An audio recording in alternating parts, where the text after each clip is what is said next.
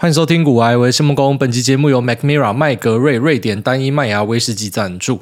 就是那个 AI 威士忌又回来了，广受好评，好康再加开，新年好酒好幸福。麦格瑞是第一家也是最大家的瑞典皇室指定御用酒厂，多次获得全球最佳蒸馏厂殊荣，采用一百帕的瑞典原料，冰河时期纯净水源，国产香甜大麦和国产酵母来酿造最纯粹的瑞典风味威士忌。独家三十升小桶，采用两百年瑞典老橡木打造，快速熟成并成就大胆鲜明的风味。介绍一下 AI 零二 Intelligence 人工智慧第二版。由 Microsoft Azure 跟芬兰 Fourkind 认知服务所精选酒厂历年数据中最受人类味蕾欢迎的威士忌风味调和而成。第一版已经绝版，第二版剩下五百瓶不到，太妃糖和香草特色更明显，顺口宜人，求给 AI 帮你选，搭上最新潮流。新春精选的威士忌套组有 AI 零二和白桦树枝葡萄酒润桶的春茗，招牌杜松子泥煤瑞典烟熏，经典瑞典老橡木普饮款，全台唯一最低优惠股癌专属八八折再打下去，新年收藏送礼唯一推荐。那同时跟大家介绍，台北市唯一瑞典威士忌的品酒会专场，门票限时优惠，只要五折，两百五十块就可以品尝四款股癌推荐的单一纯麦威士忌，总价超过万元，加入北欧风味威士忌旅程。那详细资讯呢，大家可以参考链接这边提供给说有需要的朋友们，包含说我们的折扣码，大家都可以点进去看一下。请注意，喝酒不开车，未成年请勿饮酒。好，那开头这边还是要跟大家稍微劝示一下啦。虽然都是讲到老掉牙的观念，但是为什么要一直 loop？就是因为一直有人在犯一样的错。那其实到最后，我觉得我应该要释怀了，因为我们听众三四十万嘛，那可能有这样问题的人是十几个，所以占比是极小的一部分的人。你要知道说，呃，在人类的智力常态分布嘛，就一定有那种极蠢的嘛，那种占比其实蛮大的哦。哦，就是说九十二趴的人可能在中间嘛，那前后呢可能各四趴的人哦是极端值。那其实，如果说在三四十万的听众里面有个一百个人，那其实量是极少的。但是因为他们跑来密我，那会打扰到我，所以我就会觉得说，哎，是不是我有一些观念可以再讲得更明确一点？即便我自己知道我 loop 很多次，那我们的一个核心观念就跟大家讲说，慢慢来比较快哦，不要去使用大量的杠杆，因为你会把自己放在一个未知的险境。这个大家从第一集讲到现在都是在讲差不多的观念，这是一个非常重要的观念。那当然不会去恶搞的听众就会觉得说啊，这个你讲过怎么一直 loop？但是我跟你讲，就真的很多人他抵抗不了魔鬼的诱惑，还是会去做很奇怪的事情。那最后面呢就受伤，然后就跑来密我，就跟我讲说他是我的忠实听众。那可是呢，因为他开了大量的杠杆，现在要爆炸了。有些直接跟我借钱呐，有些问我说接下来我要压什么才可以赢回来之类的。就如果你是我忠实听众的话，你应该是不会这样子做，所以我觉得以后不要讲说是我忠实听众，你只要做那一些我根本跟你讲说不能做的东西，你就不是我忠实听众，你只是把这个节目可能当成是我不知道，就是以前那种广播吧，妈你放着有听，你说你自己忠实听众，这不算啊，就是一些我的观念，我觉得大家应该要内化进去，因为这是你听我们节目的一个。我不敢讲主要目的啊，因为气氛仔真的太多。可是其中一个目的就是你要知道说怎么在市场里面活下去嘛。就是我不会去跟大家讲说什么啊可以暴赚暴富，我们就不是走那个路线的嘛。我重点是跟大家讲说，我们可以慢慢的把自己的财富滚出来。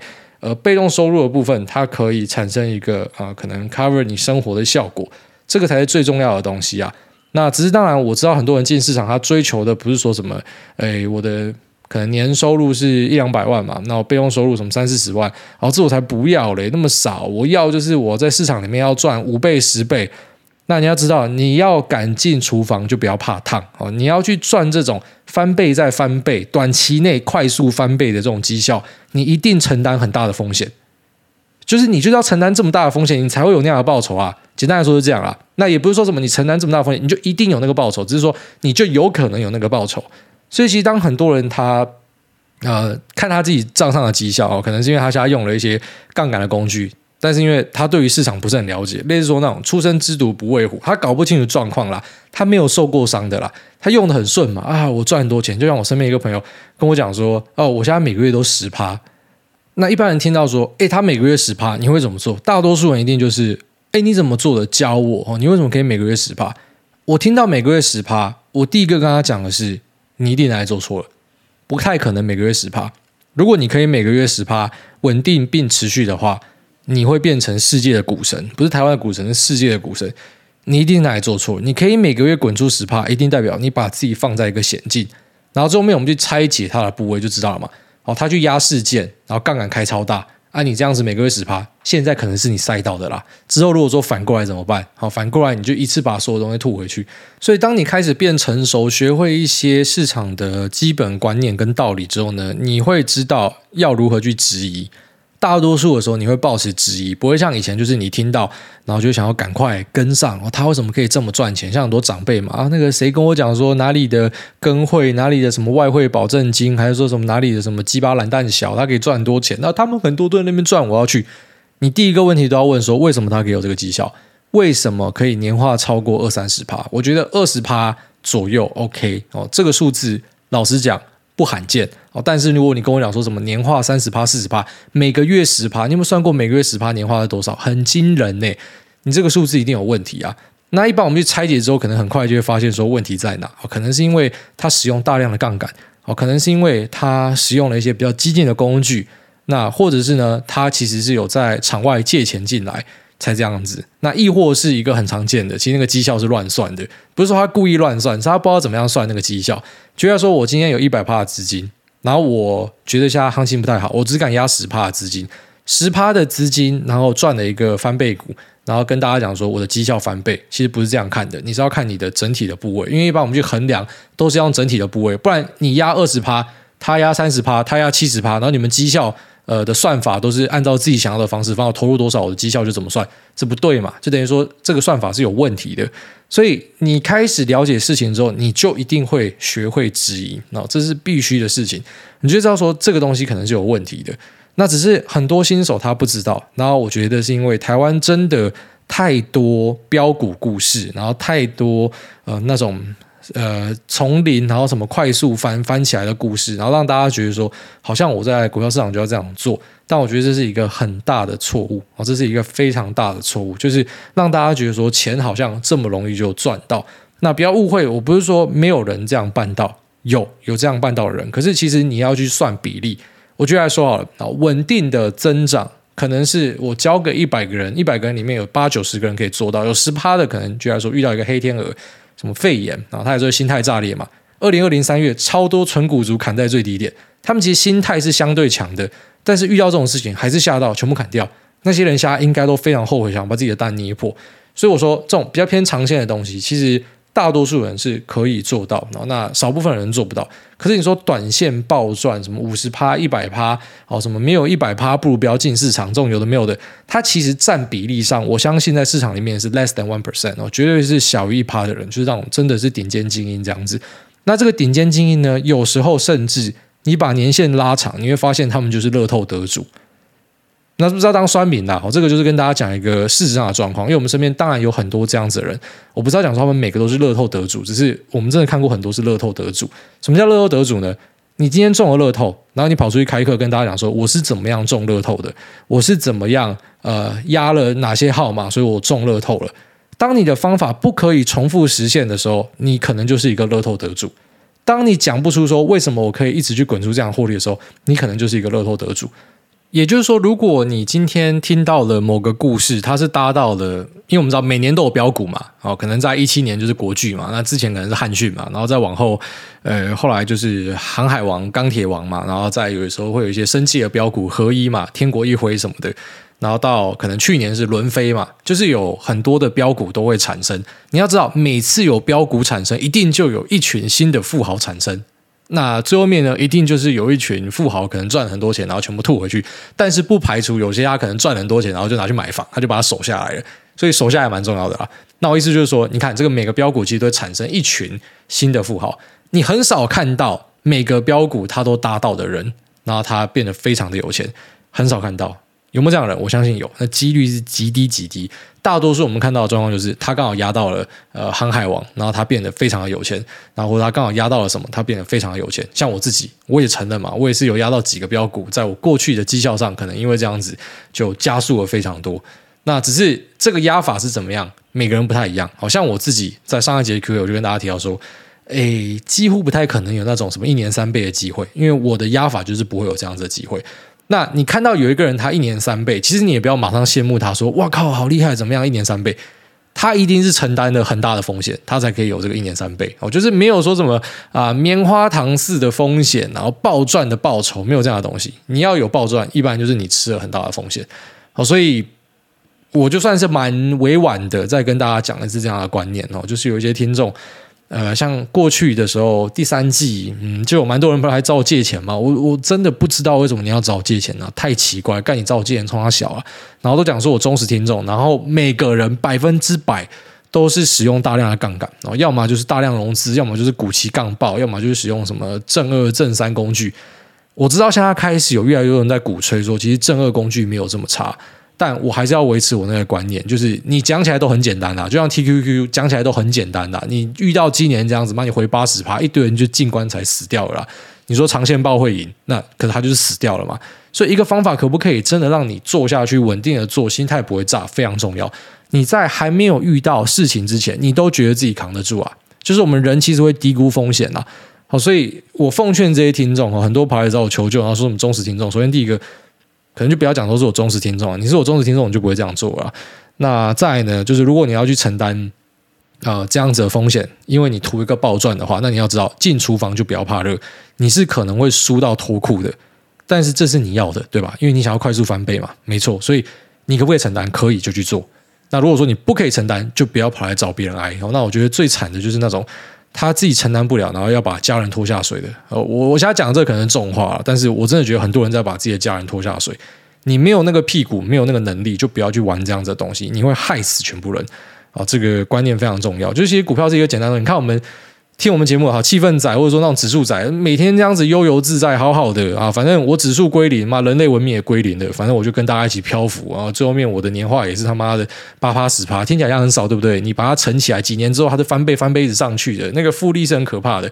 你说这种东西好像太慢，你要快，那你要快，你就把自己放到险境，最好就是把自己放进险境就好，不要把家人拖下去。因为我看很多跑来密我的，都要把自己的家人扯进来，说什么你对不起你家人，你对不起你家人，你还要赌啊？干这个真的是他妈脑袋坏掉。好，那最近有两家公司开法说会，我们稍微跟大家聊一下哦。一开始先跟大家讲一下大立光的状况。那大立光的执行长林恩平呢，是一个非常有名的老实人哦，就是他不会做包装。诶，这个对于一些人来讲，可能会觉得，诶，老板，你马帮帮忙哦，你至少跟大家讲一下未来的展望吧。我们知道，可能下面的一两季是充满乌云，可是你至少跟大家讲说，可能第四季或者说明年的第一季会变很好啊。他就是不会讲这样的东西啊。大多数他都直接跟你讲，我们实际上的状况怎么样啊？像他这一次就直接跟大家讲说，我们手机他妈就是烂到不行啊，而且所有的手机厂的展望都非常差了。那接下来我们还要月减啊，那直接跟你讲，我们就是很烂哦。所以他有一个江湖代号叫老实树啊，就说这个人真的是非常的老实。那我上个看到这样的老板哦，精彩的陈家乡也是这样的风格，就是他很直接跟你讲说我们的状况是怎么样。对于一些股东来讲，他会觉得不好，因为你这样讲嘛，我们股价就被杀。可是我觉得啊，就现在市场是还蛮透明的，呃，一个是急杀啦，一个是缓跌啦，就是它最后面都会杀的啦。你不可能说什么只手遮天，非常困难。我觉得市场它是最终会反映一个公司实际上的状况，只是可能它这样子让它更快速的反应。所以对那些啊、真的有兴趣要投资这家公司的，其实像这种老板是一个好事情，他直接帮你股价修正，直接修到你要的位置。那假设说未来没有这么差，或者说好，即便未来是真的很差，可是一一年之后呢，两年之后呢，假设是会呃慢慢的好转的话，那是不是赶快杀下来？这边就给大家一个介入的机会。好，所以我觉得这是要用这个角度去看它，就是不要认为说什么啊，这个老板他真的是很不会讲话。你看他讲话之后害大家股价跌，他就算没有这样讲，大家最后也会发现啊，因为你的营收获利，除非你要做假账啊，不然他妈开出来大家也知道嘛。他只是提早跟你讲说我们的状况会不好这样子。那其他讲的东西是一个呃算是市场的共识啊，大家都知道，没有什么意外。就是手机本来就是越来越差，那只是可能在今年的年中以后有机会打底，而且应该会比 PCNB 更快。只是说我们现在会看到月减，这应该是一个确定的事情哦。然后再来就是说，中国这边到底还有没有消费能力？我们真的是要等到中国新年才可以跟大家讲。只是现在我敢说，市场可能九成的人都认为，中国新年的老铁们啊，他们其实是没有消费能力的，因为前面封城封太久，封到没钱了。他们家可能很多的支出都转向是服务性的啊，跑去。度假、住饭店、出国玩什么的，那可能在消费性电子这边就不会有太多的琢磨，所以大家认为说中国这边的成绩应该也会不好，然后要到下半年以后可能才有机会开始去复苏，PCNB 可能又要再更慢，然后这个是我自己的一个看法。那大立光有没有什么未来可以注意的东西呢？好，在今年可能就是可以看一下它的潜望式镜头，因为 iPhone 十五 Pro。应该是会采用啊这个潜望式镜头。那这潜望式镜头呢，呃，包含说从镜头到模组之间的这些公司呢，大家都可以稍微看一下，应该是有机会，因为这是一个新的题材，就是少数在手机里面的一个。呃，我觉得蛮重大的更新，然后可能大家会有资金愿意去炒作，我认为然后是有机会的。那只是这个潜望式镜头，你说它真的可以帮大立光带来很多钱吗？你要知道这个镜头是真的很赚钱的，诶，它的营收应该可以很显著的往上拉，只是毛利可能不会像营收这样这么显著的往上拉。为什么？因为苹果应该会做一些价格的控管。啊，当然，你说苹果说价格控管就可以管得动它的供应链吗？哎，其实是可以的哦，因为之前的话呢是啊，苹果跟华为在做一个高度竞争嘛，所以今天假设苹果去提升设备的话，华为就要追；反过来，华为提升设备，那苹果就要追。那这时候对于一线大厂，像是大力光这种技术领先、八 P 镜头的，那他们基本上就可以有很强的议价权。因为大家都要跟我下单，而且我产能是有限的啊，只是现在就是说，华为已经被打死了，华为已经瘫在地上了。那中国的二线手机厂哦，现在开始有些去递补华为的位置，可是距离华为当初的那种创造力跟它的技术领先呢，还有很大的距离。所以苹果这时候就被人家开始诟病说，它有点类似像之前的 Intel，就那边挤牙膏了。我们都知道说，苹果有一堆黑科技，可它就不用拿出来，因为它没有对手了嘛。所以它并没有压力，说它在呃每一个手机的迭代上必须要丢出很多令人惊艳的东西，因为因为他没有对手了，我就慢慢提升就好。也因为这样子啊，它开始对大立光去做一个杀价的动作。那也因此呢，二线厂像玉晶光产生机会，这个就是去养一个二线厂，然后来跟你的一线厂做一个价格的竞争，然后最后面苹果就是最大受惠者。就是说我们讲说苹果是一个啊供应链管理大师，就是这样子，他把一堆供应链丢进去炼股。哦，你们这些虫打来打去，哈，谁打赢了，谁最便宜了啊？那就是可以接到我的单。只是问题是，这样打下去之后呢，你可能接到我的单，你也未必赚得了钱啊。所以一般来说，可以赚到苹果大钱的是它技术领先，然后它是第一个。但是等到这个技术开始成熟之后呢，你一定会被杀烂掉，它一定会把你杀到爆掉。就那个时候，库克啊跑去。呃，看 Nike 的时候，哈，就直接把供应链杀到爆掉。以前人家根本不知道说可以这样杀供应链的，但是苹果的人一介入，妈就知道说供应链可以杀了，妈直接把你杀到歪头。所以呢，我认为说大立光的这个潜望式镜头，它可以带来可能很漂亮的营收，只是毛利部分，我自己才会让大家有一点失望。哦，应该是不会像大家想象的这么好。那手机可能就是这个题材可以稍微注意一下。我自己对手机的兴趣可能比较低一点。那我在二零一。九二零二零年的时候做蛮多手机了，然后在二零二一的上旬有试着去做手机，那时候想看台剧嘛，那只是桌面也拉不起来。它确实有吃到单，确实有营收进来，可就是拉不起来。所以我觉得手机的题材其实现在要去抓会比较困难，因为它已经在市场上没有这么吸引人了，可能还是要往 data center 跟车用方向哦，这个东西可能比较有那种估值上修的一个可能性啊，这我自己的看法。好，接下来我们来跟大家聊一下台积电的法说会和它第四季的财报。好，那第四季的财报就非常好啊，这没什么好讲，那大家都知道一定会很好的。那重点就是要看它对于明年还有说下一季的展望哦，就是说二零二三年的 Q one 那状况是怎么样，这才是我们要注意的一个看点。那目前市场人士大多应该都已经知道，说 Q one、Q two 的稼动率不好，到 Q 三会开始回升，Q 四呢有可能会持续的成长。但我们之前有跟大家聊到说，Q 三、Q 四可能只是还没有砍单而已，可能。好，但是为什么这些人不砍单呢？因为他们其实也会担心说，假设景气没有像大家想的这么坏，我现在砍单，我之后要回来可能就回不来了。就是它的三奈米、五奈米都是很抢手的节点啦。就你现在可能砍到价动率低于一百趴嘛，那如果之后回来是一百趴以上，拍谁？你要么就是 upside，你要涨价，那要么呢就是你要排队，你要等，他可能就被你的对手超过。所以大家其实也是有一点那种惜售的心态在里面啦。就是他对于未来可能是看保守哦，现在每人都开始 FUD 了嘛，啊，Fear, Uncertainty and Doubt，哦，就大家开始怀疑说，诶，这个经济到底还可不可以什么的？可是同时也会怕说，啊，如果真的没有这么差，回不来，那是一个更大条的事情。好，那台积电这次的。展望呢，我觉得有一个马上就跌破大家眼镜哦，就是说 Q one 的营收估计减十四趴而已，这还蛮屌的哦，真的蛮厉害的。因为就我们所知，Q1 的架动率应该是很不好看的哦。那这也不是什么秘密啊，法人圈应该大家都知道了哦。那个数字大家都传都不要传，但我们还是以公司为主，只是说市场人士大家自己回去做推估跟调查嘛。那基本上已经算是有共识了，反正数字就是很差就对了。那只是在这样状况之下，它竟然只有。季减十四趴，我觉得这可能是让很多人很傻眼的地方。诶，当然你说汇率有帮忙嘛，那再来可能就是有涨价的关系吧。成熟制成、先进制成哦，所以应该是因为这样子，所以导致说它的呃营收季减的幅度没有像大家想的这么多。因为明明价动率是掉很多的，可是呃营收季减竟然只有这样子。那其实还有另外一个很令人意外，就是说他们的 KGR 还是维持十五到二十趴左右。意思就是说，即便现在大家觉得未来很差、很不好啊什么的，然后半导体今年会衰退啊什么的。它还是维持它本来给大家的那个展望，那个年复合成长率就是十五到二十趴，这个也是蛮厉害的。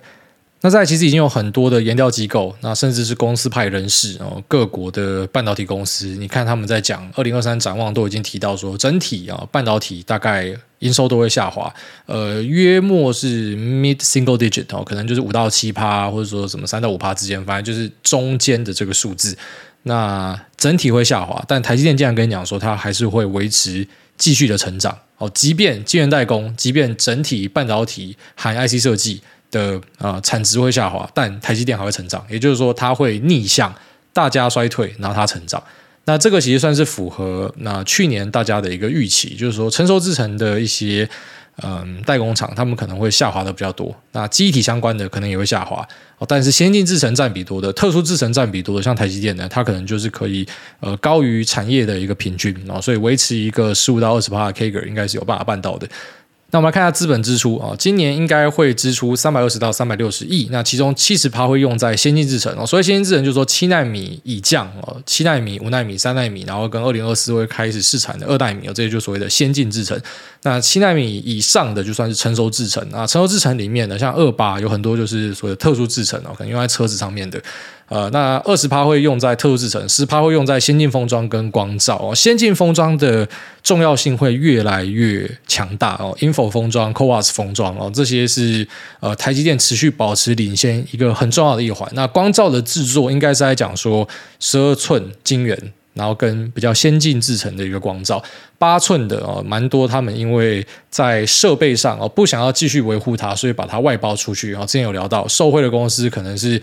呃，日本的凸版，然后美国的 Photronics 跟台湾的光照，哦，这三家公司可能是受惠者，但股价有些已经在反应了啊，所以不要听到说，诶，它受惠就赶快冲进去哦，因为这个其实也是传一段时间的。那呃，在光照的部分哈，就是部分会出去，那先进的部分可能他们自己还是要继续去做投资，所以呢，占了十趴的资本支出。然后再来就是说，研发费用会增加两成，所以还有持续的去投入在呃研发跟加强公司的竞争性。然后再来就是说，三奈米呢会维持一个满载哈，这个是没有什么意外。那现在苹果介入的是 N 三 B 哦，在上一集跟大家聊到。那接下来呢，下一代 N 三 E 哈，这些应该都是排满满的人，好像辉达的。呃，data center 呢，在二零二四、二零二五投片的，应该就是丢进去 N 三一里面，好，所以最先进这边应该还是卡满满的。虽然老黄一直干譙说啊，很贵啊，很贵，可是还是要丢了。你不丢 AMD 也会丢了。那在 N 五的部分呢，哎，有下滑，但是它可能幅度就是说，呃，比 N 七好一点哦。最惨就是 N 七啊，那 N 七就是看有没有什么奇迹可以把它救回来。只是目前我们没有在台面上看到所谓的白马王子。好像当初海思砍掉之后呢，那可能有 AMD 跟发哥介入啊。那现在呃，七纳米砍这么多，有没有谁可以介入？目前我们是在市场上没有看到这样的一个状况。那长期的毛利还是可以维持在五十三趴哦，这个应该也是跌破很多人的眼镜，因为大家的想象是说，你跑去美国设厂，你的成本变高，你一定就会少赚钱。那只是大家没有想到的，可能是对我成本变高，但我可以涨价哦。也就是说，你今天会怕台海会有问题的厂商，你就多付钱嘛。像马斯克之前讲说，他怕台海有状况嘛，所以台湾跟中国可以讨论看是什么特别行政区，在讲干话嘛。啊，其实他就是很怕啦。所以就我了解到，就是特斯拉其实有呃高度询问亚利桑那的一个产能哦，因为他希望投在那边，那你就多付一点钱。啊，其实对于车用来讲，多付一点钱很 OK。手机的部分，然后因为可能就小小的嘛，啊，晶片数量就那样子，就塞在这边，所以晶片的占比可能是很高的，占那个 BOM cost 是很高的。但车子不一样啊，车子这个晶片的。呃，价格变贵，其实一般消费者感觉不出来。一台车是他妈几百万的车子啊，所以呃，手机的部分涨价可能大家会比较明显感受到，但车子的部分啊，那个晶片贵一些，对我们来讲其实真的是还好。所以我自己会相信说，马斯克应该会全力争取说他的东西要投在。亚利桑那那一边啊，亚利桑那五万片可不可以供他使用？其实算一算应该是 OK 啦，啊，只是当然不会只是变成可能特斯拉自己的工厂，就是 AMD 啊，呃，辉达或者是苹果应该也会用哦。像库克又直接讲嘛，啊，他们东西会丢在那一边，所以就看他们怎么样去分配吧。但我相信那边的价格应该会比较高，就是所谓的和平溢价啦。啊，讲的比较直接一点。但公司不可能这样命名嘛，这我们都知道说，你怕台海会打嘛？OK，那你怕，然后你怕什么？呃，封锁或者战争各种风险，那你就多付一点钱，和平的溢价，呃，投在亚利桑那那一边哈。亚利桑那现在有五纳米嘛，然后之后在二零二六会有三纳米嘛，所以应该那个地方可以卖比较贵哦，所以毛利就有望维持，甚至往上加。大胆的想象，有可能会往上加，那边卖比较贵哦，这样子。那在日本的部分呢？诶，熊本这边也会持续的扩。诶，其实这边帮大家补充一个冷知识啊，就是说，因为台积电去美国设厂，很多人就开始嘴说这变成是美积电或啥小的嘛。其实嘴错了，真的要嘴要嘴日积电哦。在二零二七以前，应该日本占比会是海外最大的，就是说日本会是台积电海外最大的生产基地。我们用产能来看的话。美国可能落在四五趴，欧洲可能四五趴，那日本会是最高的。那整体在海外可能会落在二十到二十五趴，所以呢是日积电哦，要嘴要嘴对啦，不要嘴成那种美积电哦，应该是日积电才对。所以我们整体看下来呢，我觉得是一个那可圈可点的，就是说在 Q 四的财报上呢，那它是符合大家的预期，那也是在财测里面算是偏下缘，但符合预期。那全年的表现都很好。那在二三年的 Q one 呢？呃，超出预期，因为大家都知道说第一季、第二季产能利用率很差，可是为什么呃你的营收只有季减十四趴？哦，代表说应该在成本控管或者说在价格的掌控上做得很好，才可以这样子。那第三、第四季呢，老板自己本身是看多的，哦，也有持续在加码，我觉得这都释出了很多正向的讯号。那按照长边的理论，哦，台积电开始复苏的时候，应该很多 IC 设计都要复苏了。呃，像是之前比较惨的显卡，哦，我有跟大家提醒说，底应该已经打完了，因为就我了解到的是库存状况去得很好啊，那只是像是什么 PCN BE 其他的，呃，一些什么消费性 MCU 那些，可能还有一段路啦。啊。不过呢，慢慢的都在往一个正轨上走，哦，就是说现在库存不会是往上跌的，一定都是往下走。高点已经过了，只是这个往下走会走多久，没有人知道，要看消费的力道还在不在。那整体看下来就是非常好了。哦，不过我们还是讲一些隐忧啦。那隐忧的部分，哦，纯属个人的猜测啊，未必会发生。只是我还是跟大家分享一下我自己会想要考虑到的一些隐忧。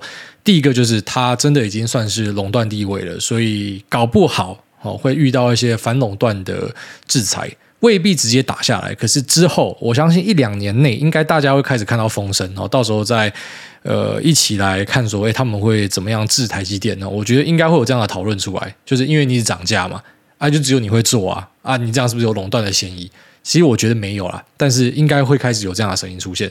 那另外一个呢，就是它的竞争对手啊，三星有可能会开始砍价。哦，这个大家要稍微注意一下，因为在之前的呃双低产业 TDI 跟 Display，呃，其实三星一直以来都是这样玩啦。他们是一个非常有狠劲的呃公司，就整个民族性我觉得都是这样子，就是他们充满狠劲哦。所以像这一波记忆体大家在说的时候，三星直接加速，他没有在跟你怕的，我们要退的，我直接跟你硬干。如果说这次给他熬过去的话，他就是拓海，他就会抢到更多的市占，他可能就可以把美光压下去之类，暂时啊。所以我觉得说，韩国府全国之力啊，然后再帮助这个非常大的财团，诶，他们是真的蛮有底气这样去叫板的。那在晶圆代工也是啊，哦，就是说他如果真的要跟台积电硬干的话，我认为啦，因为你良率打不赢嘛，所以就是降价。如果说降价降到够吸引人的话，它还是可以拉走一部分的客户。所以就两件事情哦，一个就是可能会有反垄断的议题开始出现，然后另外一个呃，可能是在三星降价这一块哦，都是有可能会在市场里面出现呃，就是对于台积电这家公司呢，诶，评价上的一个讨论哦，是不是会掉一些业绩啊？那是不是可能要 付一些罚金啊或什么的？这我们再来观察了。那我现在讲可能讲太快，但是我先跟大家讲说，这是我自己会想到的一些隐忧。那其他在发展性上、产业上什么的、投资上，我觉得都没有什么太大问题，就是一个非常优秀的公司。好，那这期节目到这边，我们就要进入 Q&A 部分。第一位推了哪是不推了？他说感谢艾大分享好书。艾大你好，小弟是去年十月才开始听节目的菜鸡，最近回听之前的集数，发现艾大有推《致富心态》，所以直接买来看。那书中许多观念都让我有很多的反省跟新的想法，也更能理解为什么艾大常说要先看风险再看获利，还有在市场活得久才是赢家。真的非常感谢艾大推荐。小弟也推荐一个很强的作曲家泽野弘之。他的音乐通常会用在动画配乐，也会跟歌手合作出单曲。他的音乐非常有生命力，有些还能让人燃起斗志的感觉。燃到如果国军用他的音乐做招募影片，我可能会不小心签下去。这边推荐他的《Brave the Ocean》跟《Avid》A V I D。那希望艾大会喜欢，最后祝艾大全家身体健康，事事顺心。我真的蛮喜欢大家推我音乐跟电影的很多的收获。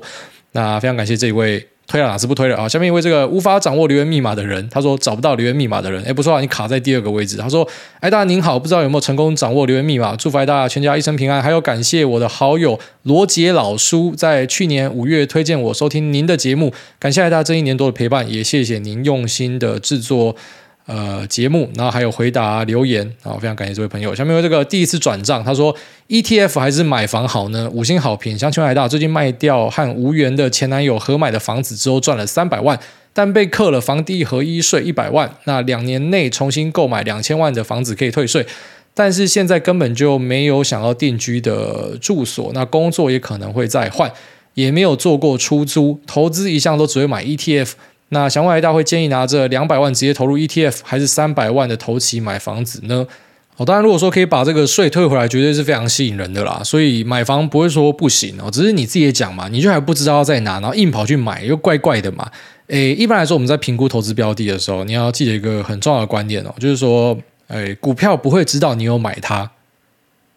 天然干话，但这句话大家要好好的去教一下哦，这是很有道理的。股票不会知道你有买它，所以一般我们不会去考虑一些呃沉没成本什么东西。就像说我买在一百块，然后现在股价剩下五十块，你不会讲说，哎，我的成本是一百块，所以呢，我就是要放到回本，这都是错误的观念。就是你现在的净值就是五十块，所以我们永远都是要往前看，你不要看过去的东西。就是我们现在往前看，请问一下，房地产跟 ETF 哪一个投资报酬率比较好？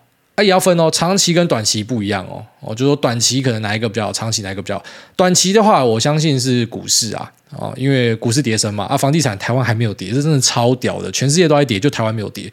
跟台湾的利率偏低一定有很大的关系啊，还有台湾的供需真的就比别人强啊。不过呢，台湾没有跌，那我是觉得很难置身事外啦。你知道，我们每周讲说啊，这次不一样哦，别人都那样啊，大家都在看台湾怎么样表现哦，看好了世界，台湾表现给你看，那你还是要报啊。那时候我觉得这很低能嘛，我那时候吐槽这个，我还被一些听众嘘耶。就说什么台湾不一样，台湾可以跟大家不一样，最好是跟大家不一样啊！那你要跟大家不一样，你就要像共匪那样子，你要做一些很极端的事情。最后面就发现说，别人怎么样走，我们就会怎么样走了。所以台湾的房地产不必要修正，我相信会啦。我自己相信会啦，只是你说多大规模的修正，我相信很难看到很大规模的修正啊！一跌下一堆人抢着要捡哦，所以可能就是说，诶，类似说纳斯达克的波动是台指的两倍嘛，搞不好我们房地产也这样子啊，什么加州的房产跌十五趴，台湾可能就六趴七趴，意思意思一下，然后一堆人想捡还是捡不到之类的。所以短期内我自己会猜 ETF 啦，那中长期的话未必哦，两个搞不好是打平之类的，诶，看你自己的需求啦。哦。那如果说你是我朋友的话，我给你的建议是你没有看到就不要乱买。就是如果你今天是已经看好一个房子，然后你问我这个问题的话，我会觉得说，诶，那可以退税，其实考虑这个是不错的。只是你就还没有看好嘛，然后你一买，你买了之后要怎么样？那个地方后来没有要住，然后拿去租人，拿去租人，你算一下那个投报，像一堆。你买在市区的那个投报都三趴以下啦，所以那绝对比股票差啦。这时候那个评估的角度就不一样了。好，所以我觉得，除非你找到一个真的很想要住的地方，不然暂时先把它趴进股票是 OK 的。那只是这个退税的部分哦，可能还是要去精算一下。就是说，如果拿去买房地产，呃，是不是会比较划算一点？但如果你买一个你不会住的地方，然后后面这个地方拿来什么收租金什么的，你又多一些烦恼，那报酬率可能又不好，那又是另外一个问题啦。好，下面这个 A 过来一下，他说我们的政府很有钱。呃，诸位你好，请帮我跟同事德瑞克用酸民加贵妇瞧不起人的语气说：“哎呦，特斯拉买在山顶哦，像我就没买啦，也不是要吹嘘啊。但电动车有那种便宜车，怎么会有利润？后面麻烦诸位加码自由发挥，谢谢，不要太长了。”他说：“祝今年绩效屌打大盘，游戏王抽到黑魔岛女孩。”我跟你讲，黑魔岛女孩烂大吉啊！所以像我那时候在疯狂收游戏王卡的时候，哦对，这边讲一下。我现在真的非常后悔，因为我信用卡第一次就额度蛮高的，我第一次用到额度爆掉，然后我要去申请提高我的固定额度啊，因为我就是买太多游戏王卡了，真的很后悔。但是我相信我看到卡之后呢，我的心情会好很多。那黑魔岛女孩不会收啦，因为它是一个非常热门的卡，所以它会一直复刻，就没有那种稀有度，你知道吗？这是我想法，除非是一些呃比较特别的款式才会考虑啦。下面位台南 N，他说统一发票两年没有中奖了，不要炒发现金还是几倍券，我建议全部灌在今年六次统一发票开奖，人人有机会多好啊！刺激一下国内经济，也增加开发票店家的意愿。至于那些靠北说没有办法开发票的人，有多辛苦赚的是辛苦钱。我想说的是，难道上班族缴所得税就是轻松赚吗？没有开发票的店家，你说他会如实的报缴各种应缴的税？我是不太相信啦。全民对发票赞啦！祝诸位全家平安，一家顺利。这其实是一个很不错的 idea 啊，因为它超征的税来源是呃营所税跟大家的嗯、呃、所得税嘛。那其实主要是因为企业赚很多钱啊啊，这个其实是可以还给人民的嘛。反正你预算没有用到这么多，那还给人民很正确嘛。啊，只是你说普发，像我就是不会赞成普发啦，因为我觉得为什么缴税缴很辛苦的那些人，他缴出去的。或者说这些缴税缴很辛苦的公司，然后他要跟大家共享，又不是说我们没有社福的福利，我们本来就有社福的福利啦。只是我不知道，就是说台湾还是比较偏那种呃，我觉得偏左的社会啦，就那种社会经济的东西，就他们会觉得说啊，大家就是要共享啊，要平权啊，要什么的。可是我就会觉得。我的认知跟你比较像，就是我们这些有在缴税的，那我们退回来一点是很合理的。所以有时候很白痴嘛，什么排富，奇怪，干那些很多中产缴什么三十八、四十八税的，你感觉要赚很多钱，哎，那也都是他妈拿血泪在换的。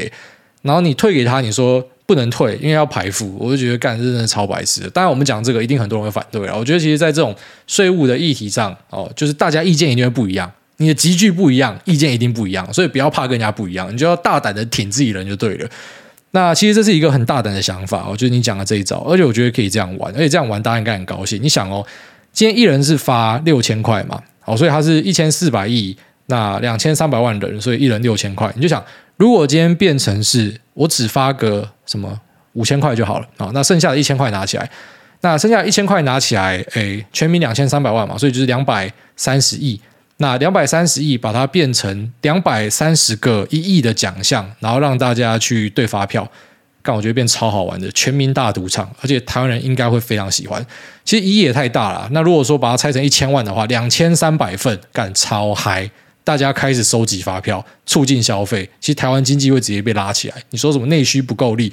你他妈直接这样做下去，每个人都妈发票都要爆掉，seven 的一定超赌烂，干一堆那阿妈竟然买袋子，哎，买一百个袋子，开一百份发票之类的，呃，我觉得这样搞的话，应该可以促进消费啊，就大家会更用力的出去买东西之类的，甚至可能会比呃，就是从五千块变六千块，我多发一千块给你，啊，其实促进消费的力道可能还好，可是我把每个人的一千块抽出来，变成啊两百三十亿。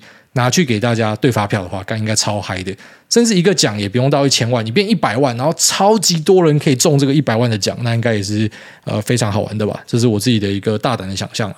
下面一位 Kimi 七三一一，他说：“竹北六千之乱，癌大您好，小弟第一次留言，想跟癌大分享一件有趣的事情。一月十二号出一条新闻，当日涉及在竹北市的市民可以领到市府加发六千块的津贴。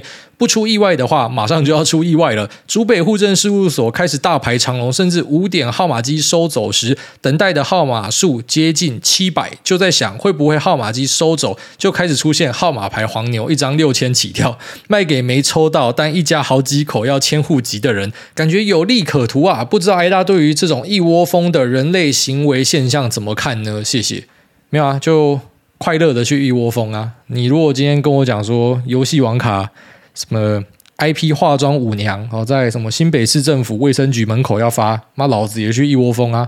你跟我讲说什么妈的，现在跑去什么林口的运动公园啊，在门口跳广场舞跳一跳，然后他就送我一个呃，我买那种马鲁奇的球棒。妈，老子也过去一窝蜂啊！其实就是交换而已啦。像这个六千块涉及的就不够吸引人，我就不会想去排。哦，那但是如果说今天够吸引人的话，我也会去排。所以我觉得每个人都有一个价码啦，就是我们不要觉得说什么那个一窝蜂排队的妈跟白痴一样，其实就是每个人的价码不一样。有些人去排一个脏脏包，他就给他妈一窝蜂了；有些人游戏网卡，他就可以一窝蜂了。啊，有些人妈你给我两亿卖我屁股，我也卖了。因为要看啊，要看，现在要看啊。就是以前，呃，回到二十三岁的话，两亿卖我的屁股，我妈我直接卖了。那现在可能要两百亿，我就会卖了。只是就是说，每个人都有一个价码，而且一窝蜂也是这样，就不要说怎么去瞧不起人那边挤来挤去。其实有些人就是需要那笔钱呐，所以他去排队就很合理。或者说他就是闲，他就是要去气愤一下，没有什么太大问题。因为如果今天奖项换成是你要的东西，你也会去排队了。所以我觉得一窝蜂现象还好，就是我不会觉得它是一个什么不好的事情啊。下面为这个。公开哦，快！他说台东乳哥吹喇叭，五星吹吹，挨大帮我吹。挨大你好，最近很认真在研究能源议题，虽然可能资讯稍微慢了，但近期瑞典地热开发公司倍数罗德 （Base Load Capital） 选中台湾。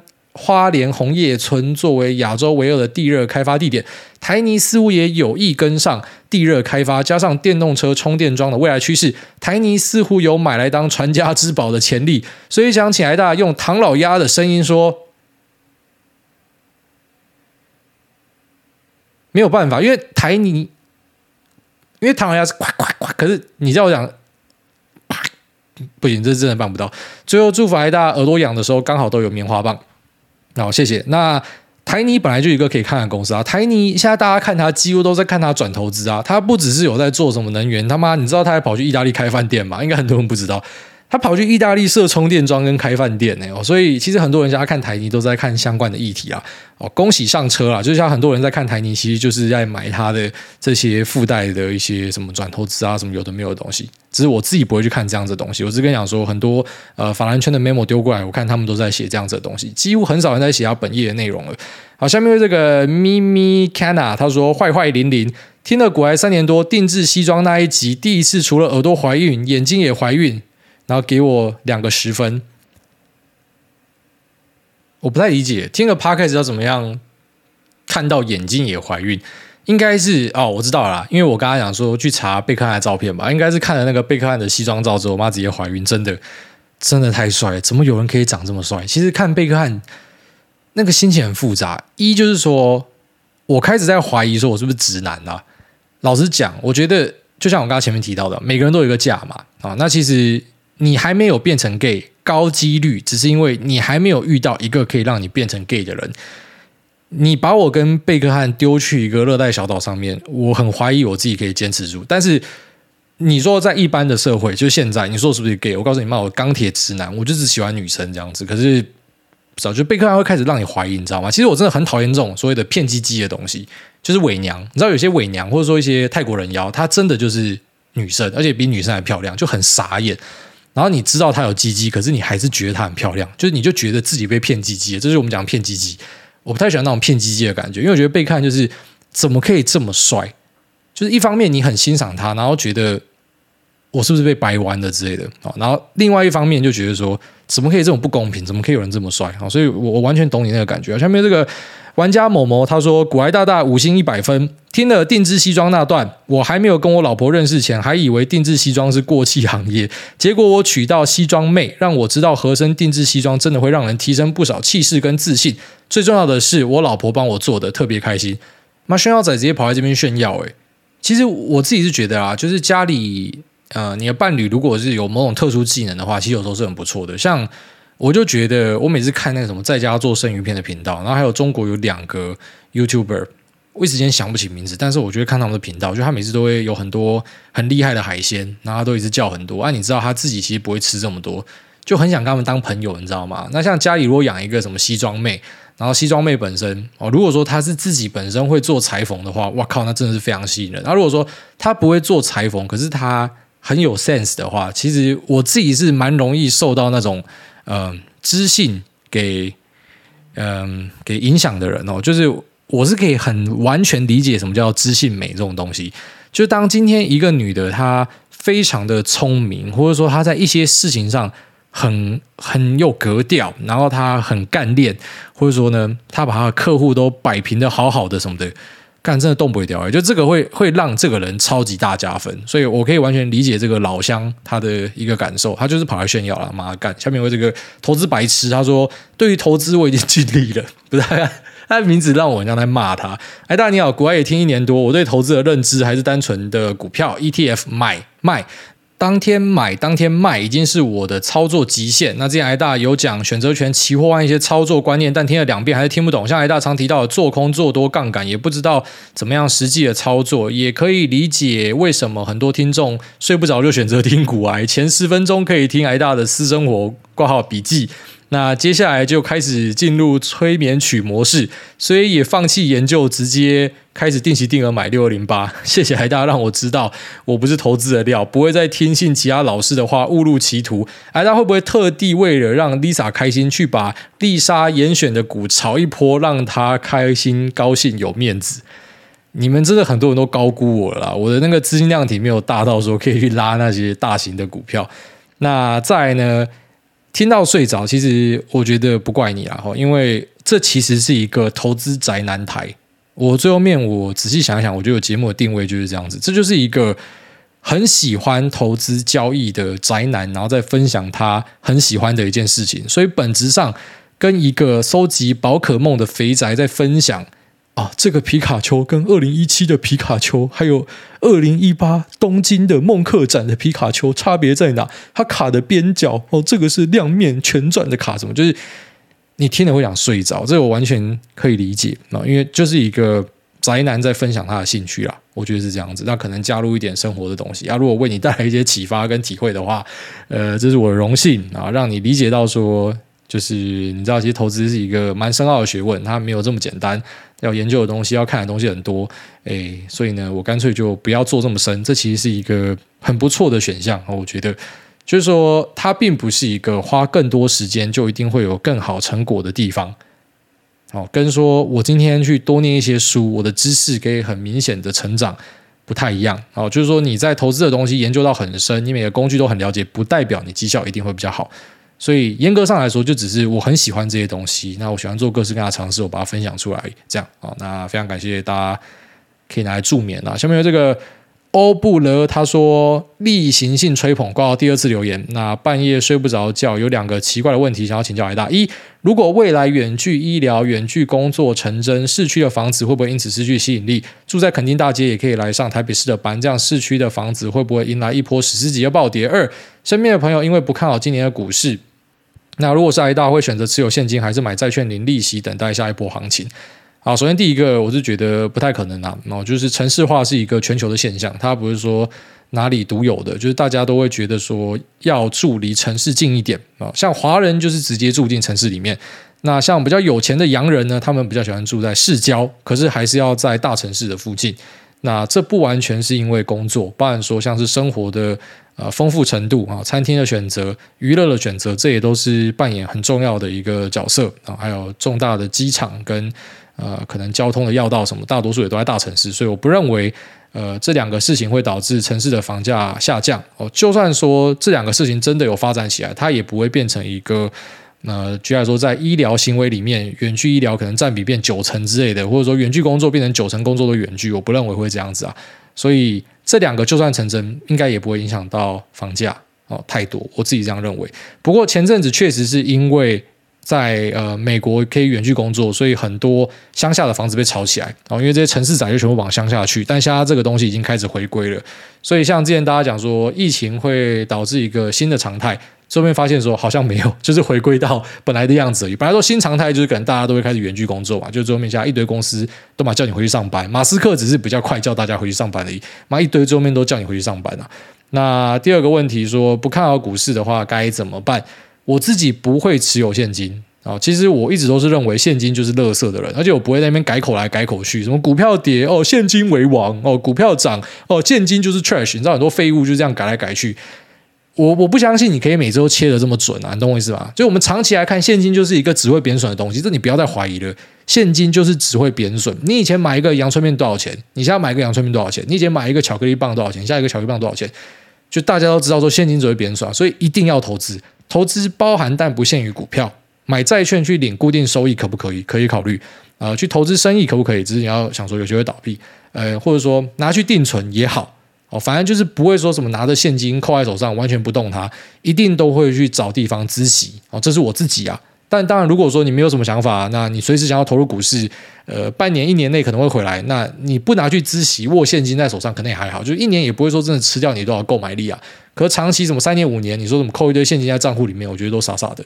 当然，这是我自己的认知啊。好，下面有这个嗨伯恩，他说五星吹吹。诸位你好，那小弟目前在某地方的第一志愿高一，但在学校成绩普普，大概就是平均值，一直觉得自己很失败。在学校大家都在玩手机的时候呢，我没有在玩，那每天也就是滑三十分钟的 IG 而已。看着大家一起玩游戏，我觉得我一直无法融入他们。重点是成绩还比他们差得多，有时候真的会想，考试考差就算了，手机也没有玩到。那另外还有一个问题就是，我无法跟一个人保持很好的友谊很长一段时间。一开始是我有个。呃，跟我国中蛮好的同学，但因为要会考了，开始慢慢变得竞争。我常常也会嫉妒他，导致有心机的出现。那我一开始觉得是他的问题，但高一也有个跟我很好的同学，又发生了一模一样的事情。我真的怀疑是不是生病了。虽然留言很长，但我真的很迷惘，不知道该怎么办。还请诸位开示。你看，现在高一的学生啊，哦，生活压力之大。那我高一，我只在担心说，我今天在小便斗尿尿的时候，可不可以从两公尺拉伸到三公尺？就。不太会去想这么多东西啊。那以前我们其实也没有在划什么社群媒体，当时其实就是拿那种什么 Walkman 手机，然后玩一些手机游戏、小黄油之类的，就是不太有这种呃社交上的压力。那生活真的单纯很多啦。以前，那你说你现在遇到这样子的问题该怎么办？首先第一个不要有太大的压力啦，因为你已经第一志愿了，所以你就是 PR 九八九九的人嘛之类的，我也不知道啊。第一志愿反正就是一定是顶端的人嘛。所以你可能就是什么 PR 九八点多之类的，你输给那些九九的，不要觉得说什么自己是废物啥小，你已经是比一般人还厉害了哦，这是很基本的东西，你要先了解。然后再来就是说，可能没有办法跟一个人当太长的朋友，因为你会有一些啊嫉妒心，会有一些竞争心，呃，这个就是你是一个击败人啊，哦，就是不要这样子吧。为什么要去嫉妒别人？为什么要觉得是跟别人竞争呢？哦，尽量不要去把太多事情想成是一个。呃，零和赛局就是好像我跟你只有我输你赢这种东西。你要想，你们最后面都要出去考大学嘛？啊，会因为你这个朋友在你榜单前面，你就进不了这个大学吗？不会嘛？他可能名额开出来就是几百几千人嘛。所以你不要只想着好像就是你要跟你的朋友竞争。你要想，其实外面世界是很大的，你们可以当。一个呃，我觉得你你把它当一个潜在的假想敌，就是我要超越他什么时候 OK，但是你不要真的觉得说我要把它踩下去，然后开始要有什么心机什么有的没有的，因为你们最终是要出去竞争的。你会发现说你们在那边菜鸡互啄啊，最后面你们还是要出去跟大家考什么联考、学测、职考之类的东西，所以你跟他其实不是对手，应该是要当伙伴才对。就是你们都已经是相逢了，而且在同一间教室里面，然后大家又聊得来，其实应该是要当伙伴才对，就不要互相竞争嘛，对吧？我们竞争是跟别的学校竞争的。呃，应该这样子的心态会比较好一点啊。那其实看起来是一个会自省的孩子，所以没有太大的问题。有发现自己的问题是非常重要的哦。其实大多数人可能没有办法解决问题，最主要的原因是因为他们连 identify 这个问题的能力都没有，他根本没有办法识别问题在哪，那更别提如何去解决它。所以你自己知道问题在哪，这其实小事情。好，就是说你只要可以发现问题在哪，你已经解决一半了。那接下来就是试着按照我讲的，不要把跟朋友的关系想象成是一个零和，好像就是说一定是呃我要兴盛的话，你就必须要衰败，不是这样子的。因为成绩之类的，你们也是最后面要跟别人竞争嘛，对吧？好，所以尽量把它当成自己的伙伴。好，那这边拜拜拜拜。